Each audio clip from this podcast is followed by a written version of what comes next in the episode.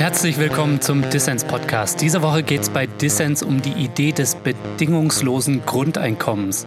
Also die Idee, dass der Staat uns allen jeden Monat einen kleinen Batzen Geld rüberschiebt, so viel, dass unsere Existenz gesichert ist und das ganz ohne die Pflicht zu arbeiten.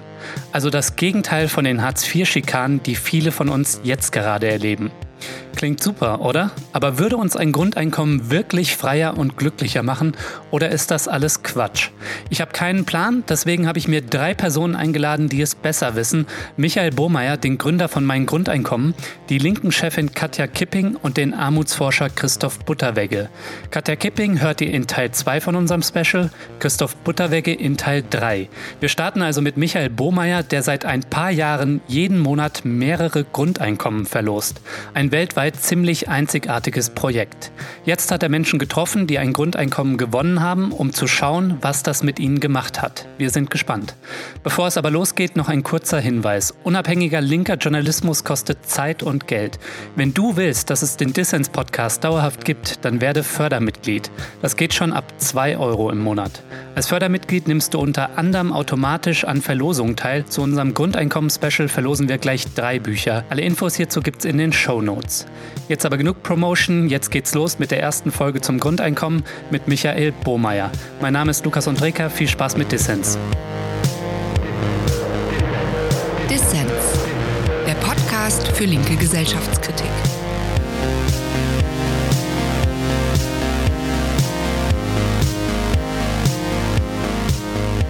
Michael, schön, dass du beim Dissens Podcast dabei bist. Ja, danke schön. Seit fünf Jahren verlost du Grundeinkommen mit Mein Grundeinkommen.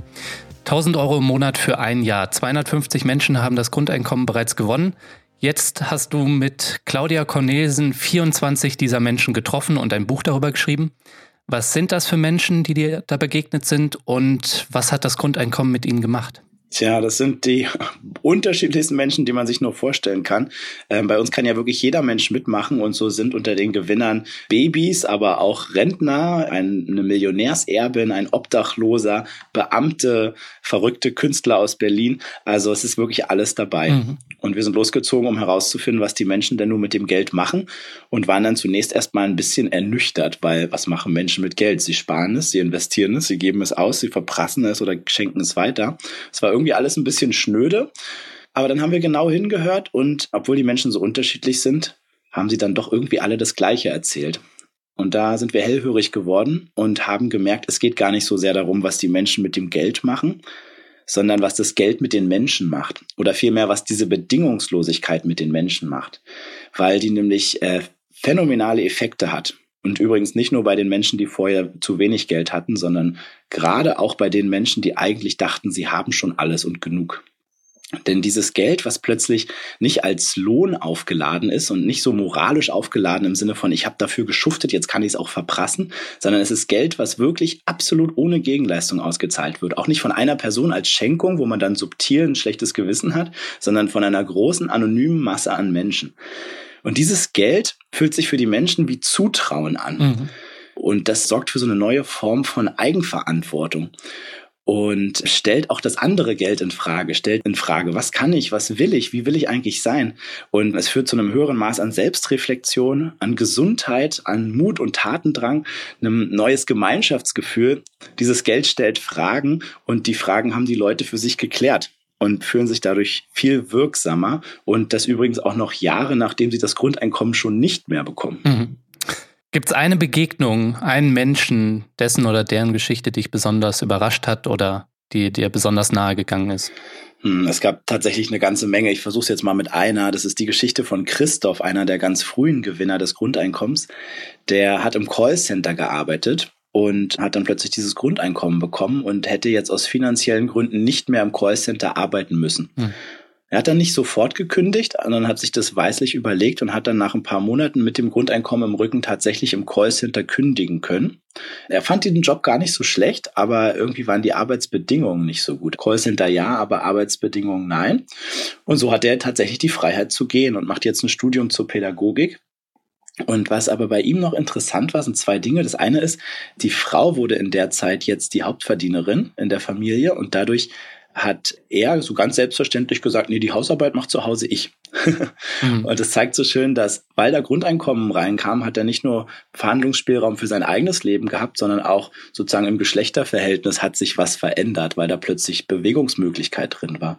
Und, und das ist echt wichtig, Christoph hatte Morbus Crohn-Krankheit, psychosomatisch, hat, es gab immer Schübe bei dieser chronischen Krankheit, wenn er Stress hatte und Existenzangst. Und diese Schübe waren plötzlich weg und kamen auch heute, drei Jahre später, nicht wieder. Weil er jetzt sozusagen das Gefühl hat, er kann sein Leben selbst in die Hand nehmen. Hm. Und das ist dieser fast therapeutische Effekt dieses bedingungslosen Geldes, dass du dich so selbstwirksamer fühlst und das Gefühl hast, dein Leben mehr unter Kontrolle zu haben.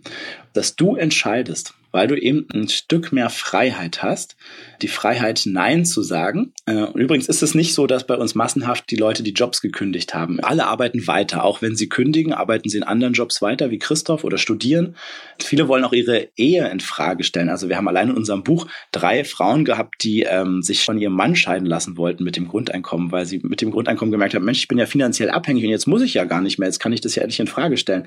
Wenn man aber Freiheit hat, Nein zu sagen, dann ist dieser dieser Fluchtimpuls irgendwie schon gestillt und dann merkt man ja, wenn ich gehen kann, dann kann ich ja auch bleiben. Mhm. Dann geht mir das Ja viel leichter über die Lippen. Und genau das ist passiert. Keiner von den dreien hat sich getrennt. Es haben dann auch nur wenige Leute ihren Job gekündigt, weil sie plötzlich mehr Augenhöhe hatten mit Partner und Chef, weil sie statt fliehen zu müssen vor Ohnmacht auf einmal in Beziehung gehen konnten durch die Möglichkeit des Grundeinkommens. Eigentlich ja ein Traum für Konservative, die ja immer so ein bisschen oder auf deren Seite viele Angst vor dem Grundeinkommen haben, weil sie die Sorge haben, das zersetzt irgendwie familiäre Bindungen und so weiter, die neu gewonnene Freiheit, die dann jeder Einzelne hat. Ja, Natürlich. Wir haben in unserer Gesellschaft einfach eine ganz große Angst vor den anderen. Ne? Wir sind in dieser arbeitsteiligen Gesellschaft auf Gedeih und Verderb auf die anderen angewiesen. Und wir haben ja einen hohen gesellschaftlichen Druck. Viele Menschen bei uns leben im Stress, haben irgendwie so ein Gefühl von Mangel, obwohl wir in dieser wahnsinnigen Überflussgesellschaft leben. Wir haben jeden dritten Deutschen, der Burnout gefährdet ist, weil diese Gesellschaft einem die ganze Zeit suggeriert, du bist nicht genug, du musst dich noch schneller bewegen. Mhm. Und dann haben wir natürlich wahnsinnige Angst, dass uns die anderen, auf die wir so angewiesen sind, im Stich lassen. Dann kennt man es, dass äh, die drei Wochen Urlaub im Jahr die schönste Zeit sind und schön wäre, wenn es immer schön wäre. Und dann stellt man sich vor, immer Urlaub haben, das wäre es, das das wollen doch die anderen bestimmt. Aber niemand, der immer Urlaub hat, ist glücklich. Der Mensch will tätig sein. Ja, und so ist es natürlich, wenn man die Freiheit hat zu gehen, dann macht das Bleiben viel mehr Spaß, weil der Mensch ist nun mal ein soziales Wesen. Er will Austausch, er will Identifikation, er will soziale Anerkennung und das gibt es halt wunderbar bei Arbeit, ob sie nun bezahlt ist oder nicht bezahlt. Und mhm. deswegen ist unsere Erfahrung, macht der Mensch das einfach. Ist diese Freiheit und diese Angstfreiheit vor allem ist das auch dieser gemeinsame Nenner bei all den Unterschieden, was die Leute mit dem Geld machen? Aber ist das das, was ihr bei all diesen Geschichten, bei all diesen unterschiedlichen Geschichten erlebt habt? Viele wussten gar nicht, wie viel Existenzangst sie haben. Weil, also so, ging mir es übrigens auch früher, als ich äh, angefangen habe, mir mein Grundeinkommen auszuzahlen ich wusste gar nicht, wie sehr ich in diesem Hamsterrad bin. Das sieht ja von innen aus wie eine Karriereleiter. Mhm. Und plötzlich kommt dieses Grundeinkommen und macht es so sichtbar. Das ist auch erstmal schmerzhaft. Also einer wollte zum Beispiel auch das, Geld, das Grundeinkommen zurückzahlen, weil er diesen Mehrgewinn an Freiheit gar nicht ausgehalten hat, weil plötzlich die Ausreden wegfielen. Man illusioniert sich ja immer so gern so ein Leben, wo man endlich frei von den ganzen Verpflichtungen ist und dann könnte man. Und dann ist man freier von den Verpflichtungen und dann äh, merkt man, oh, daran lag es vielleicht gar nicht. Ja. Das Interessanteste haben wir eigentlich erlebt mit den Hartz-IV-Empfängern. Hartz-IV-Empfänger kriegen ja heute auch schon 1000 Euro. Ne? Miete, Krankenkasse plus Hartz IV sind 1000 Euro. Also wir haben in Deutschland ein Grundeinkommen. Es ist aber nicht bedingungslos. Und deswegen hassen die Leute das, weil dann da gedemütigt wird, weil man sich alle halbe Jahre äh, muss man einen neuen Antrag schreiben und selber darlegen, warum man gescheitert ist, warum man zu den Verlierern der Gesellschaft gehört. Und die Leute, die bei uns Grundeinkommen gewinnen, die müssen Hartz IV abmelden und haben dann mit unseren 1000 Euro genauso viel Geld wie vorher.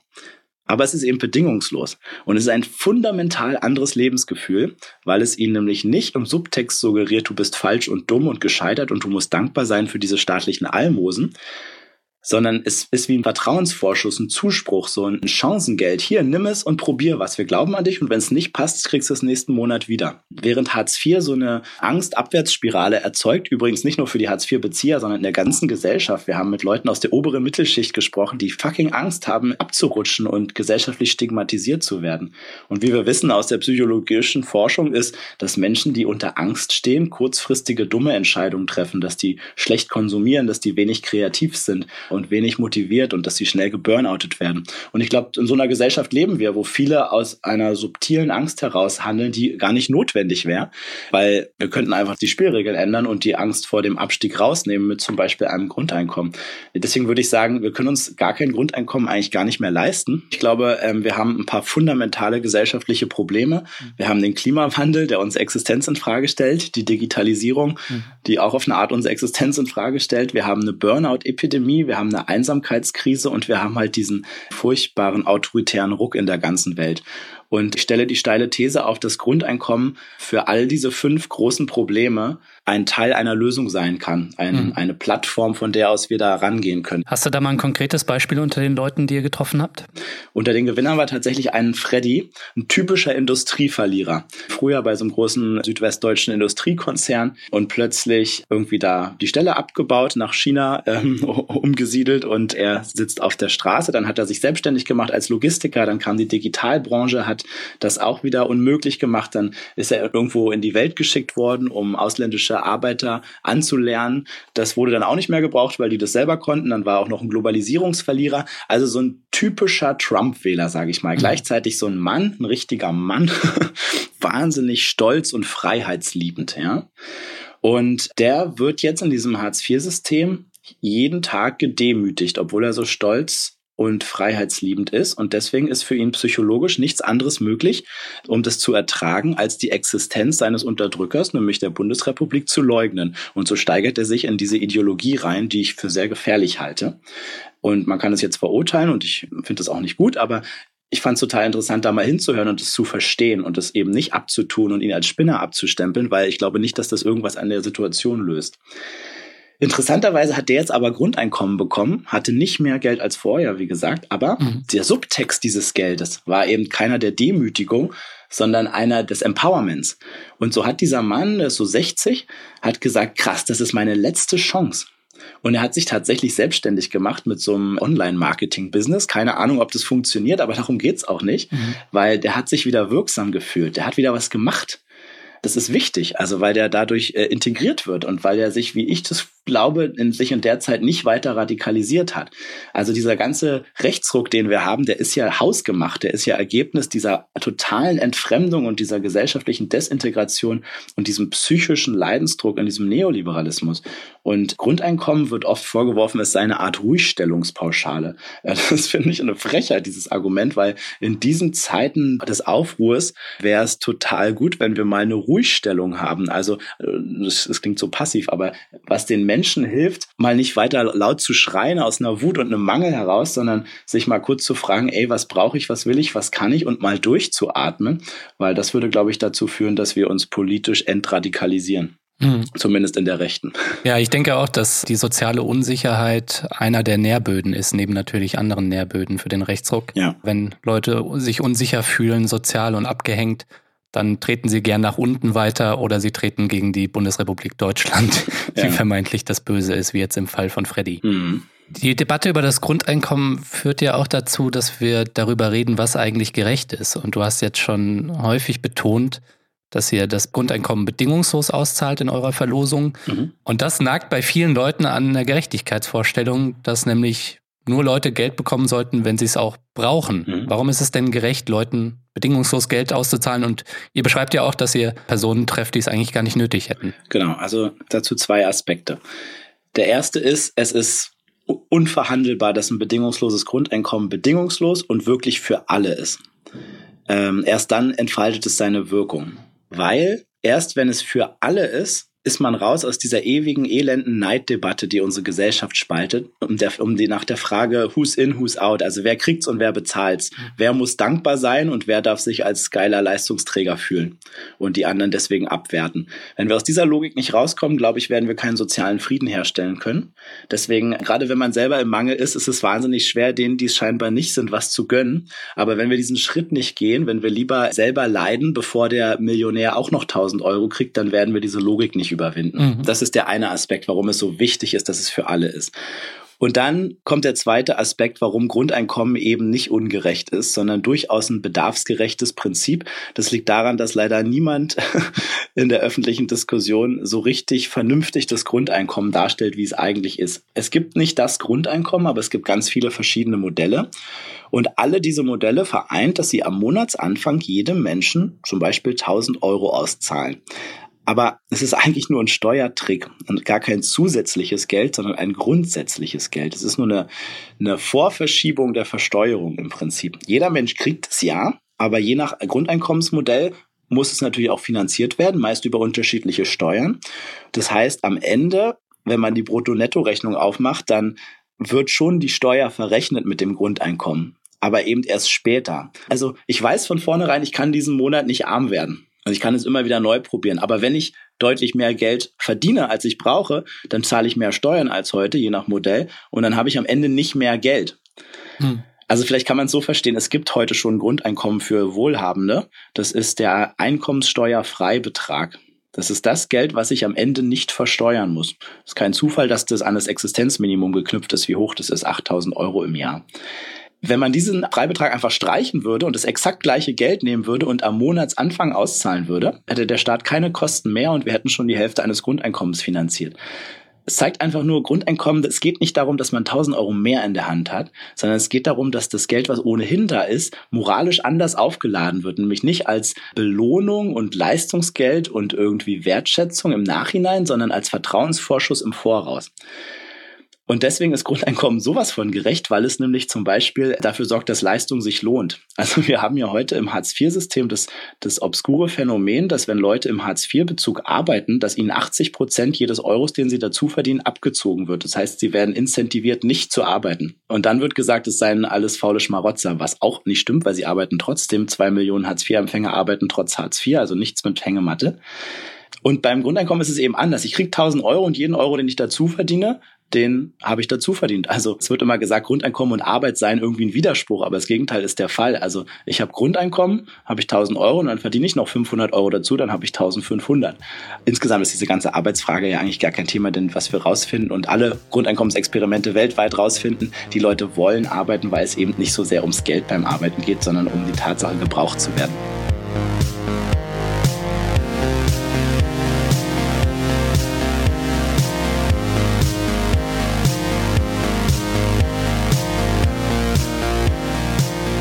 Dieser Stelle wie immer vielen Dank an alle Menschen da draußen, die Dissens monatlich mit ihrer Kohle supporten. Ihr macht unabhängigen linken Journalismus möglich. Danke dafür. Damit wir Dissens wirklich auf stabile Beine stellen können, brauchen wir noch jede Menge mehr Menschen. Insgesamt so etwa 500 Fördermitglieder. Das ist viel, aber ich denke, wir können es schaffen. Wenn dir Dissens gefällt, dann werde Fördermitglied. Helfen kannst du schon mit 2 Euro im Monat. Alle Infos hierzu gibt es auf der Internetseite dissenspodcast.de, der Link auch in den Show Notes. Als Fördermitglied tust du nicht nur etwas Gutes, nein, du wirst auch Teil unserer Community und nimmst automatisch an Verlosungen teil. Zu unserem Grundeinkommen-Special gibt es gleich drei Bücher zu gewinnen. Zum einen von Michael Bohmeier das Buch Was würdest du tun? Wie uns das bedingungslose Grundeinkommen verändert. Und zweimal den Sammelband Grundeinkommen kontrovers, in dem von verschiedenen Autorinnen das Für und Wider erörtert wird. Lange Rede, kurzer Sinn, werde also Fördermitglied zum Start von Dissens kannst du 30 Tage kostenlos reinschnuppern.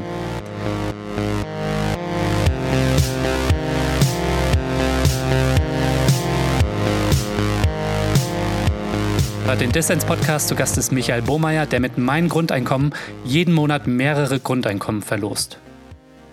Plant ihr eigentlich weitere Experimente oder was, was geht bei euch so demnächst? genau. Ähm, wir haben jetzt äh, 300 Menschen Grundeinkommen gegeben und haben sehr viele Indizien gesammelt, dass an diesem Grundeinkommen irgendwas dran ist und es vielleicht keine ganz bescheuerte Idee ist. Und das ist aber jetzt alles noch sehr anekdotisch, sehr gefühlig. Mhm. Ähm, und der nächste Schritt ist jetzt, diese Erkenntnisse auf eine wissenschaftliche Basis zu stellen. Wir planen Ende des Jahres das erste deutsche Pilotprojekt zum bedingungslosen Grundeinkommen zu starten wo eine größere Gruppe Menschen dauerhaft Grundeinkommen kriegt und dann ähm, zwei renommierte Forschungsinstitute das wissenschaftlich begleiten werden und wir dann herausfinden, ob das, was wir jetzt thesenhaft herausgefunden haben, äh, ganz großer konstruierter Quatsch ist oder ob da tatsächlich was dran ist. Da musst du mich unbedingt auf dem Laufenden halten. Vielleicht kannst du einmal für die Leute, die es da draußen vielleicht noch nicht wissen, erzählen. Du hast vor fünf Jahren den Verein Mein Grundeinkommen gegründet. Warum hast du das gemacht? Erzähl mhm. mal ich bin mein ganzes Leben selbstständig, hab so, ich kann so programmieren und habe immer so Internetbuden gemacht. Das meiste ist gescheitert, äh, aber eine Sache hat funktioniert, ein Online-Versandhandel für Schilder hier in Berlin. Mhm. Und äh, Ende 2013 habe ich entschieden, ich muss mal irgendwie was anderes machen. Ich muss da mal aussteigen. Es hat mir hat mich nicht mehr so befriedigt. Und dann äh, hatte ich noch aber meinen Anteil meiner Gewinnausschüttung, weil ich immer noch Mitinhaber der Firma bin. Mhm. Und das sind äh, ziemlich genau so 1000 Euro im Monat. Und die hatte ich plötzlich leistungslos. Ich hatte auch nichts anderes. Ich hatte damit auch deutlich weniger Geld als vorher. Und es hat auch nur so knapp zum Leben gereicht. Früher gab es noch günstige Mieten in Berlin. Okay. Aber interessanterweise hatte das einen Rieseneffekt auf mein Leben. Also ich hatte immer so Bauchkrämpfe und hatte gedacht, die gehören schon zum Leben dazu. Die waren am ersten Tag weg und kamen seitdem nie wieder. Ähm, ich habe eine bessere Beziehung zu meinem Kind geführt, weil ähm, ich plötzlich nicht mehr so gestresst und getrieben war und dadurch irgendwie viel näher an ihr dran ich hatte so, so ein ganz neues Weltinteresse. Es hat sich nicht mehr alles so um mich selbst gekreist, sondern ähm, ich hatte so Lust, mich mit Gesellschaft und Politik und großen Theorien und mhm. also unterschiedlichsten bunten Sachen zu beschäftigen. Und dann ersetzte so ein Tatendrang ein. Und dann habe ich gemerkt, Mann, wenn das jetzt der Effekt von so einem Grundeinkommen wäre, das wäre ja krass. Äh, aber von mir auf andere schließen wäre dumm. Und deswegen habe ich mir überlegt, ich will ausprobieren, ob es anderen genauso gehen würde. Und dann ist die Schnapsidee entstanden, einfach einmal 12.000 Euro für ein Jahr 1.000 Euro monatlich zu sammeln und wenn es zusammen ist, ist an eine Person zu verschenken. Und heute sind wir auf unserer Internetseite meingrundeinkommen.de sind wir 1,2 Millionen Mitglieder und fast 100.000 Menschen spenden monatlich kleine Beträge, sodass wir 400.000 Euro Spenden jeden Monat einnehmen, jeden Monat 15 Grundeinkommen aufs Neue verlosen. Und das Ganze ist eine riesige naja, fast eine politische Bewegung geworden mit so einem ganz spielerisch interaktiven Charakter, aber durchaus mit einer Tiefe und durchdacht, aber sehr leicht kommuniziert. Ja, und ich glaube, wir äh, schieben so die Debatte vor uns her, ohne Druck anzuwenden, sondern wie gesagt, ganz einladend, ganz fragend, ganz demütig. Ich glaube, das ist, was es heute in der Politik braucht. Mhm. Lebst du jetzt eigentlich noch von diesen 1000 Euro oder beziehst du ein Gehalt bei meinem Grundeinkommen? Ja, ich zahle mir aktuell äh, diese 1000 Euro aus der Firma nicht aus. Man kann ja immer entscheiden, wie viel Gewinnausschüttung man macht und äh, die Firma kann das Geld selber gut gebrauchen. Und ich kriege ein äh, ganz normales Gehalt in unserem Verein, wie die anderen 30 Angestellten auch. Ich habe gehört, dass ihr selbstbestimmte Gehälter habt. Kannst du das mal erklären? Weil das äh, ist ja auch etwas, was untypisch ist eher für das klassische deutsche Unternehmen. Ja, ist ganz spannend, weil ähm, die Themen, mit der sich eine Organisation im Außen beschäftigt, äh, wirken ja immer auch ins Innen mhm. herein. Und so ist es auch bei uns. Bei uns geht es ganz viel so um, um Hierarchie, um Leistung, um Vertrauen, um Anerkennung. Wir machen so sehr radikales New Work bei uns, ohne das jetzt an die große Glocke zu hängen, aber das passt einfach zu unserer sehr politischen und so sehr avantgardistischen Haltung vielleicht. Und irgendwie auch so ein gewisser Pragmatismus. Wir haben uns nämlich gefragt, ja, wir müssen jetzt natürlich Geld zahlen, weil Menschen brauchen Geld zum Leben. Wie macht man das denn? Zahlen wir kommunistisch allen die gleichen Gehälter? Dann müssten wir uns am teuersten orientieren, weil der braucht das Geld ja einfach. Das können wir uns nicht leisten. Aber wir haben uns überlegt, was ist denn eigentlich der Sinn von Gehalt? Und ich würde sagen, der Sinn von Gehalt ist dafür zu sorgen, dass man den Kopf frei hat, damit man arbeiten kann, ohne sich Sorgen zu machen. Und das haben wir dann genauso gemacht und haben das Bedarfsprinzip genannt. Also was brauchst du, hm. um den Kopf frei zu haben? Das ist bei einem ganz viel, beim anderen ganz wenig. Wir haben da große Differenzen. Aber du kannst es jeden Monat selbst neu bestimmen, wie viel du brauchst. Das setzt aber voraus, dass du erstmal äh, weißt, was du brauchst. Das ist vielleicht die schwierigste Frage. Was ich am Markt erwirtschaften kann, das wissen viele. Aber was sie wirklich brauchen, um zufrieden zu sein, setzt voraus, dass man sich selber spürt und weiß, wann man zufrieden ist. Und darin steckt auch wieder so ein typisches Symbol. Es geht nicht ums Geld, sondern es geht um den psychologischen Effekt, weil das setzt eine eigene Verantwortung voraus und ein Selbstbewusstsein. Mhm. Und wenn ich sozusagen jederzeit mein Gehalt erhöhen könnte, weil ich eine Sonderausgabe habe, ja, dann muss ich es ja von vornherein gar nicht so hoch machen. Dann brauche ich ja das Geld nicht auf meinem privaten privaten Konto zu horten, falls mal was ist, weil alle Angst haben und Sicherheit brauchen, sondern wenn ich weiß, der Verein ist im Zweifel für mich da, dann kann ich ja eher mein Gehalt runtersetzen, was sozusagen dafür sorgt, dass wir die Spendengelder effizient einsetzen. Dann haben wir formell betrachtet keine Hierarchien. Wir haben unlimitierten Urlaub und eine Vier-Tage-Woche. Und es klingt jetzt alles irgendwie wie im Schlaraffenland, aber das ist nicht, weil wir faul sind. Das ist genau wie beim Grundeinkommen eigentlich, ja. sondern es ist halt smart. Also Forschungen aus Experimenten mit Vier-Tage-Woche zeigen, dass man genauso effizient ist, aber weniger gestresst. Und äh, auch diesen Urlaub und das Gehalt nutzt niemand aus. Also wir haben vernünftige Gehälter, und es nehmen die Leute eher unterdurchschnittlich viel Urlaub, so dass wir ihnen sagen müssen, ey, mach mal eine Pause, weil bei uns halt der, die Sinnhaftigkeit der Arbeit wahnsinnig hoch ist. Ist eher die Gefahr der Selbstausbeutung da, wie genau. ja auch äh, in meinem Berufsfeld und bei euch ist dann halt soziale genau. Kontrolle oder gegenseitige Checks and Balances mit drin nehme ich an. Mhm, genau. Tatsächlich ist es ein Problem mit der Selbstausbeutung, auch in einer Grundeinkommensgesellschaft. Äh, das erleben wir auch bei den Gewinnern immer wieder, dass dieser Leistungsdruck, der heute herrscht, sich dann aufs Grundeinkommen überträgt und man sich fragt, oh, jetzt muss ich die Welt verändern, jetzt muss ich was Großes machen. Und dann haben die auch noch so ein schlechtes Gewissen. Ich kriege es und andere nicht und oh Gott, habe ich das verdient? Man kann sich ja nichts gönnen. Und selbst der Obdachlose findet noch Leute, die noch ärmer sind als er und die es doch dringender bräuchten als er. Und aber nach einem halben Jahr hört dann diese Selbstverurteilung und auch dieser innere Leistungsdruck auf, weil man merkt, krass, die meinen das wirklich ernst, das ist ja wirklich bedingungslos, es kommt jeden Monat. Ah, dann kann ich ja jetzt auch entspannen. und dann äh, entsteht echte Kreativität. Du hast vorhin schon erwähnt, ihr seht euch auch als äh, ja, zurückhaltender politischer Akteur, also wollt auch in Debatten mit eingreifen. Wie beobachtest du denn da gerade die aktuellen Debatten in Deutschland zum Thema Grundeinkommen? Also es gibt ja, der Begriff kommt ja vermehrt auf und auch ähnliche Begriffe. Mhm äh, wie das Bürgergeld bei der SPD oder die Garantiesicherung bei den Grünen, die dann meist nicht bedingungslos sind. Geht das für dich in der richtige Richtung? Und ähm, ja, wie, wie wollt ihr euch da zukünftig einmischen? Mhm. Ja, also ich glaube, das geht in eine total schöne Richtung. Ähm, ich glaube, da bewegt sich voll was. Also wir haben irgendwie diese Kindergrundsicherung ist in der Debatte die Grundrente. Ne? Es werden also quasi jeweils bedingungslose Grundeinkommen für alt und jung.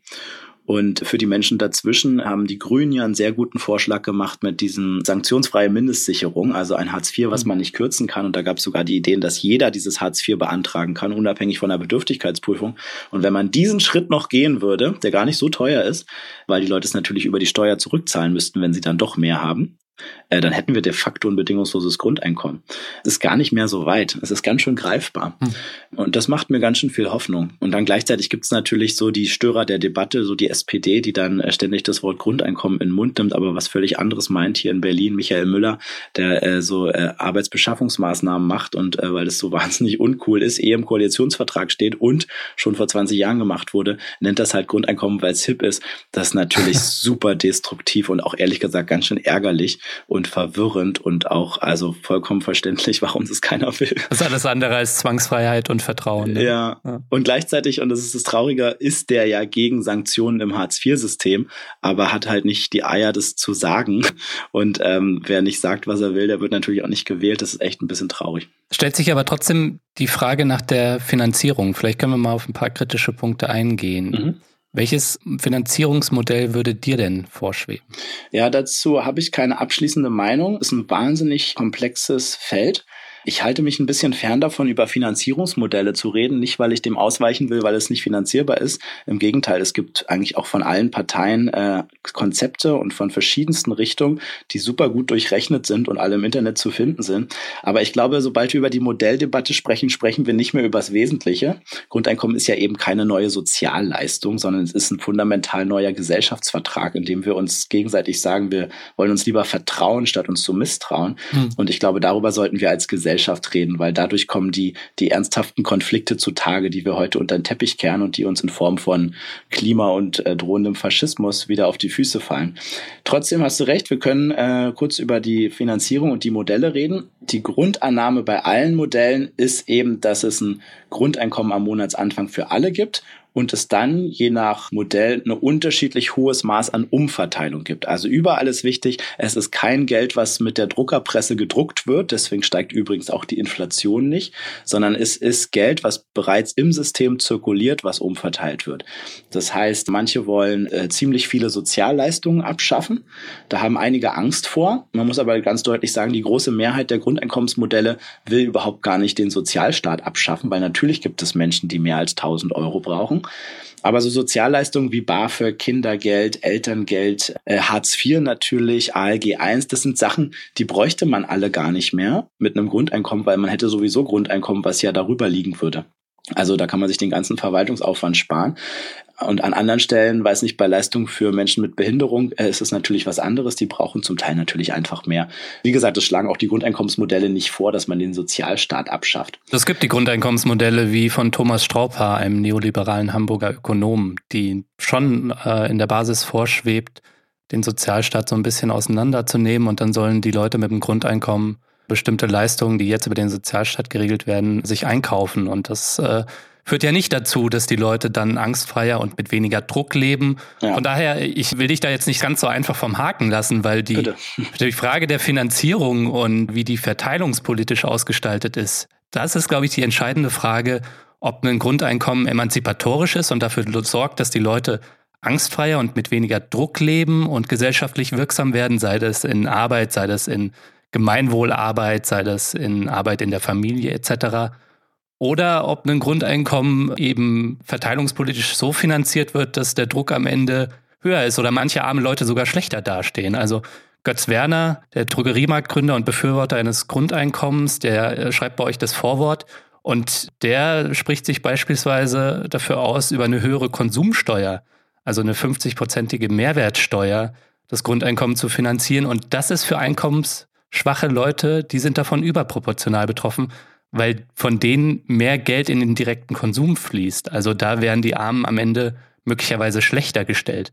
Und da würde ich jetzt gern von dir wissen, wo verortest du dich da persönlich? Vielleicht gar nicht als Verein, vielleicht müsst ihr da als Verein auch offen bleiben, um mit allen zu quatschen, ne?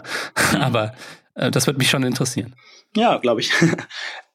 Ja, also wir können da gerne einsteigen. Also du wirst mich nicht dazu kriegen, dass ich mich für ein Modell festlege, weil ich einfach noch keine abschließende Meinung dazu habe. So, Punkt aus. Und ich werde okay, nichts konstruieren. Okay. Ähm, aber vielleicht, um das nochmal von Götz Werner einzuordnen. Das ist eine extrem komplexe Sache mit diesen Steuern. Und äh, wenn du in die Konsumsteuer näher reingucken willst, gerne. Also da muss man einfach verstehen, er schlägt vor, alle Steuern abzuschaffen, außer die Konsumsteuer. Und das tut er mit guten Gründen. Denn die Annahme ist, dass in jedem Produkt, was wir heute kaufen, längst schon alle anderen Steuern mit eingepreist sind. Das heißt, de facto sind alle Steuern, die wir bezahlen, am Ende Konsumsteuern. Ne? Wenn ich einen Kaffee kaufe, dann sind da einfach 1,50 Euro Lohnkosten und davon 50 Cent Lohnnebenkosten längst eingepreist.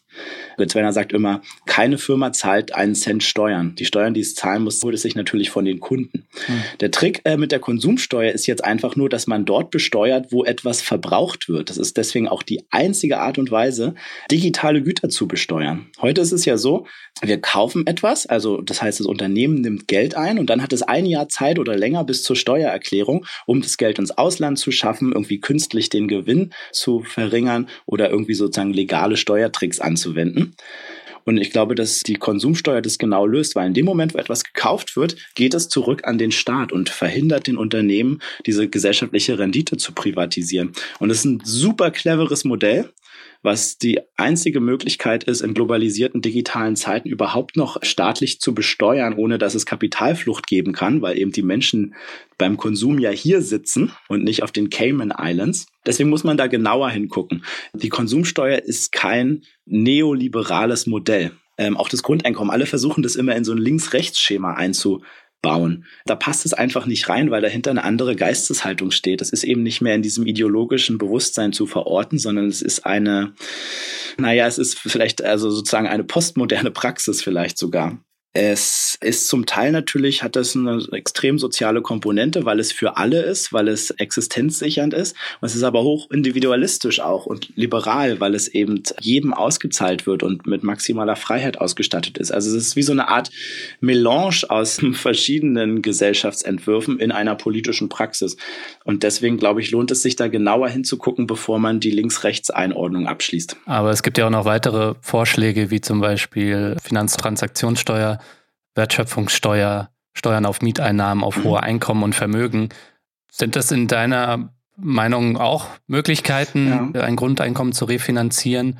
Jetzt erzähle ich meiner privaten Meinung, weil du mich jetzt herausforderst. Natürlich äh, wäre es sinnvoll, eine vernünftige Besteuerung zu haben. Ne? Also die weltweite Besteuerung, gerade von Vermögen, ist halt massiv zurückgegangen seit den 70ern, was zu diesem hohen gesellschaftlichen Druck führt, dass wir nämlich immer schneller rennen müssen, um dieses Kapital der wenigen äh, aufrecht zu erhalten. Und dadurch entsteht ja dieser gesellschaftliche Druck mit seinen Folgekosten. Hm. Deswegen ist ja kein Wunder, dass das Grundeinkommen jetzt kommt, weil es nämlich eine Sehnsucht nach einer alternativen Politik gibt, die mir, ohne mir meine Individualität zu nehmen, mir trotzdem ein bisschen mehr Freiraum und Ruhe und Sicherheit verschafft. Hm, hm. Aber Grundeinkommen ist nichts Antikapitalistisches. Also es wird die Vermögensungleichheit nicht auflösen. Natürlich braucht es weiterhin Kämpfe, also dass überhaupt erstmal die Unternehmen ihre Steuern bezahlen, ihre niedrigen Steuersätze überhaupt erstmal bezahlen. Das ist alles, was, äh, was Grundeinkommen nicht lösen wird. Grundeinkommen wird auch nicht die Migrationsprobleme lösen und die Folgen von Kapitalismus weltweit.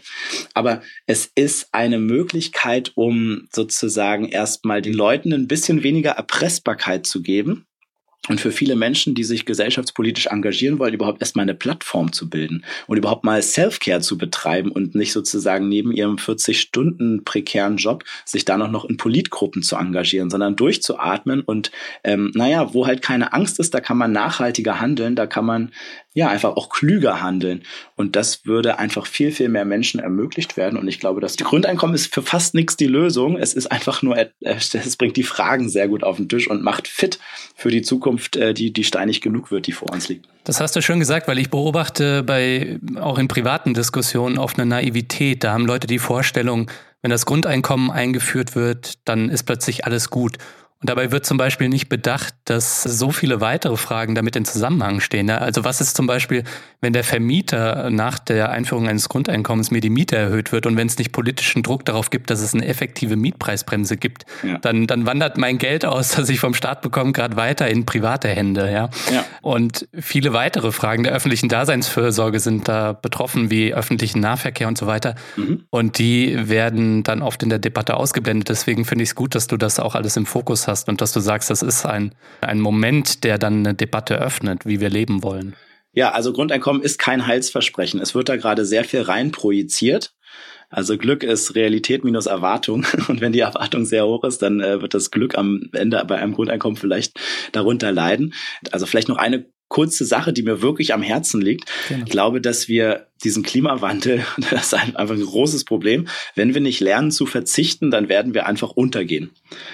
Wir können unseren Lebensstil so nicht aufrechterhalten und wir merken aber gleichzeitig immer, wenn uns jemand äh, zum Verzicht aufrufen will, wie jetzt zum Beispiel beim Tempolimit, rasten die Leute aus. Hm. Ja, da gibt's so starke Beharrungskräfte und ich meine, allein das Tempolimit führt uns noch lange nicht zur Klimarettung und trotzdem ist der Weg dahin schon so schwer und dauert viel zu lange, als dass wir es überleben würden.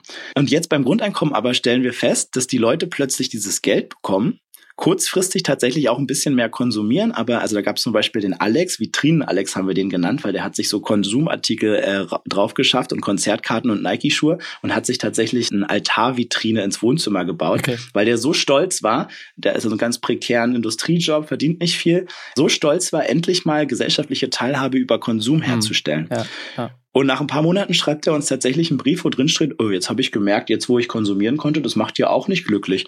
Und eigentlich geht's ja im, im Leben gar nicht ums Haben, sondern ums Sein. So, bam! Hätte der das Grundeinkommen nicht gehabt, hätte der diese postmaterielle Erfahrung niemals gemacht. Und wie viele andere berichtet der halt, dass der jetzt nachhaltiger konsumiert, vor allem weniger konsumiert, weil Geld ist nicht mehr so ein Mangel, dadurch ist es nicht mehr so wertvoll und nicht mehr so wichtig. Und weil quasi nicht mehr so viel innerer Mangel herrscht, muss man nicht mehr mit so viel Quatschkonsum den kompensieren. Und ich glaube, deswegen das Grundeinkommen könnte sein, das möchte ich gern wissenschaftlich herausfinden, ist ein neuer Hebel für die Klimapolitik. Wenn Verzicht, also aufgedrückter Verzicht Widerstandskräfte erzeugt, dann müssen wir den Hebel eben im Innern bei den Leuten ansetzen, dass sie nicht mehr über Konsum ihre Identität herstellen. Und das geht durch Bedingungslosigkeit ist meine Arbeitsthese. Eine Herausforderung, du hast sie vorhin auch schon erwähnt, ähm, über die würde ich gerne auch noch mit dir sprechen, ist die Digitalisierung und die Effekte, die das auf unsere Arbeitswelt hat und vor allem auf die Ungleichheit der Arbeitswelt. Wir erleben nicht nur durch die Agenda 2010, durch die Neoliberalisierung des deutschen Arbeitsmarktes eine Prekarisierung, sondern auch dadurch, dass Arbeiten durch die Digitalisierung äh, wegfallen und in Zukunft auch noch äh, möglicherweise viel mehr Jobs wegfallen werden. Und da wird es die Gewinner und die Abgehängten geben. Habt ihr solche Menschen getroffen eigentlich auf eurer Reise durchs Grundeinkommensdeutschland? Ja, also das kann man gar nicht überbetonen, äh, was diese Digitalisierung so zu, für, für, Folgen haben könnte. Also unser Freddy, der Reichsbürger, ist ja auch auf eine Art ein Digitalisierungsverlierer. Ne? Mhm. Also ich bin übrigens keiner, der sagt, uns wird die Arbeit ausgehen. Wir befinden uns, glaube ich, an einem Wendepunkt der Wirtschaft, wie es bei der monolithischen Wende und bei der Industrialisierung war. Es war ja so, dass die Menschen ja Hunderttausende Arbeit mit der Muskelkraft gemacht haben. Dann kamen die Maschinen und die Tiere, die uns das abgenommen haben und unsere Arbeit hat sich in den Kopf verlagert und in die Dienstleistung später. Und jetzt ist es so, dass das Maschinen immer besser machen. Äh, und Tag und Nacht können äh, Computer bald Auto fahren, sind unfallfrei und aktualisierbar und stellen keine Lohnforderungen und haben keine kranken Kinder. Und solange wir Arbeit und Einkommen miteinander verknüpft lassen, wie es heute ist, und jeder auf dem Erwerbsarbeitsplatz angewiesen ist, um zu überleben, werden wir mit diesen Maschinen konkurrieren müssen. Und diesen Konkurrenzkampf können wir nur verlieren. Und es ist auch gut, dass wir den verlieren, weil äh, der Mensch ist nicht dafür geboren, einen LKW zu fahren, auch wenn es heute manchen so vorkommt. Und was passieren wird, ist, unsere Arbeit wird sich weiter dahin verlagern, was Menschen können, was Maschinen eben nicht können. Und das ist die, ich nenne es mal platt, die Herzarbeit. Also das, was unser Leben eigentlich schön macht. In Beziehung, Fürsorgearbeit. Fürsorge, äh, Kinder betreuen, Alte pflegen. Aber auch diese ganzen Coaches und Psychotherapeuten und sogar Yogalehrer und weiß nicht, was da noch alles entstehen wird. Mein Gott, es gibt so einen riesen Bereich in unserem Leben, den wir überhaupt noch nicht gecheckt haben, wo man heute noch kein Geld mit verdienen kann, der aber unser Leben so schön macht. Und da wird sich auch ein Markt drum entwickeln. Und es können total befriedigende Jobs sein. Es sind nur heute die Jobs, die schlecht bezahlt werden, weil man eben keinen Profit damit machen kann. Und das Grundeinkommen ist, glaube ich, so eine Art BAföG für die gesamte Gesellschaft, damit wir umlernen können, um äh, also strategisch umlernen, damit wir eben nicht mit unseren äh, selbst erschaffenen Maschinen konkurrieren müssen und an ihnen untergehen. Weil wenn wir das nicht haben, äh, dann wird das passieren, was in der Industrialisierung passiert ist. Ne? Also unser gesamtes gesellschaftliches Denken, unsere Formen der Beziehung, unser Sozialsystem, unsere politischen Parteien, die beruhen alle auf diesem dieser Industrialisierung. Und es hat massive soziale Konflikte nach sich gezogen, Weltkriege. Also sozusagen, wenn sich eine Ökonomie so fundamental verändert, dann gibt es so viel Eruption und so viel Leid, was sich daran entzündet. Und das steht uns mit der Digitalisierung auch bevor. Und die Trumps dieser Welt sind davon nur ein Vorbote. Und wir müssen irgendeine Praxis finden, die diesen Prozess abmildert, damit die Leute nicht in so eine fundamentale Bedrohungssituation ja. kommen.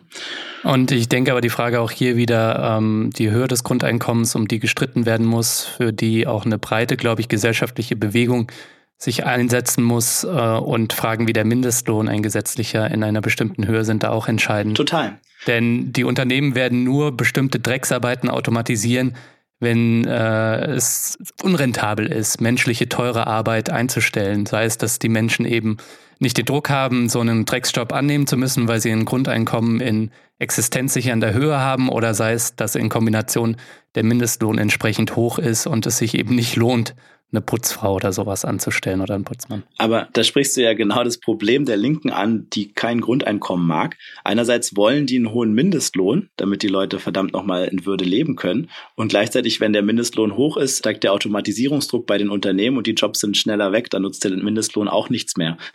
also das ist ja genau das Dilemma. Ich würde sagen, da gibt es äh, einen Streit innerhalb der gesellschaftlichen Linken, äh, selbst innerhalb der Linkspartei, aber auch in der SPD ja. und auch in den Gewerkschaften, ne, die ja auch skeptisch gegenüber dem Grundeinkommen sind. Ja, also das macht mich eigentlich am traurigsten, dass so Gewerkschaften und so autoritäre Linke gegen ein Grundeinkommen sind. Mhm. Ähm, ich kann es nachvollziehen, dass es so ist, aber es ist strategisch nicht besonders klug. Also äh, so gerade die Gewerkschaften, ne? also ein Grundeinkommen würde ja die Gewerkschaften stärken. Es sorgt halt ein Stück weit dafür, dass jeder seine eigene Gewerkschaft ist was, glaube ich, in diesen individualisierten Zeiten wichtig ist, weil offenbar haben die Leute keinen Bock mehr auf kollektivistische Gewerkschaftsorganisationen oder werden auch vom Neoliberalismus ja äh, sozusagen geteilt und beherrscht. Mhm. Diesen gesellschaftlichen Realitäten muss man sich stellen und halt neue Mittel finden. Aber hätten alle Menschen ein Grundeinkommen und könnten zu ihrem Arbeitgeber Nein sagen, dann kann sich die Gewerkschaft überhaupt erst um die wesentlichen Dinge kümmern, wie nämlich Arbeitsplatzbedingungen und äh, Gender Pay Gap und all diese Sachen. Äh, dann muss man nicht mehr diese Tarifkämpfe führen. Also irgendeine Form von Grundeinkommen wird kommen.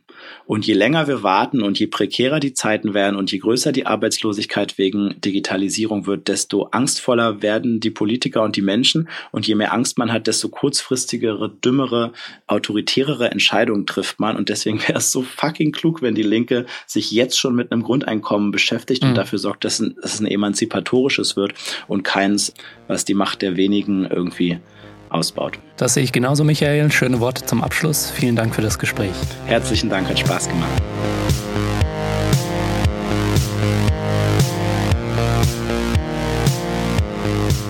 Der Dissens-Podcast für diese Woche. Zu Gast war Michael Bohmeier, der mit Mein Grundeinkommen jeden Monat mehrere Grundeinkommen verlost.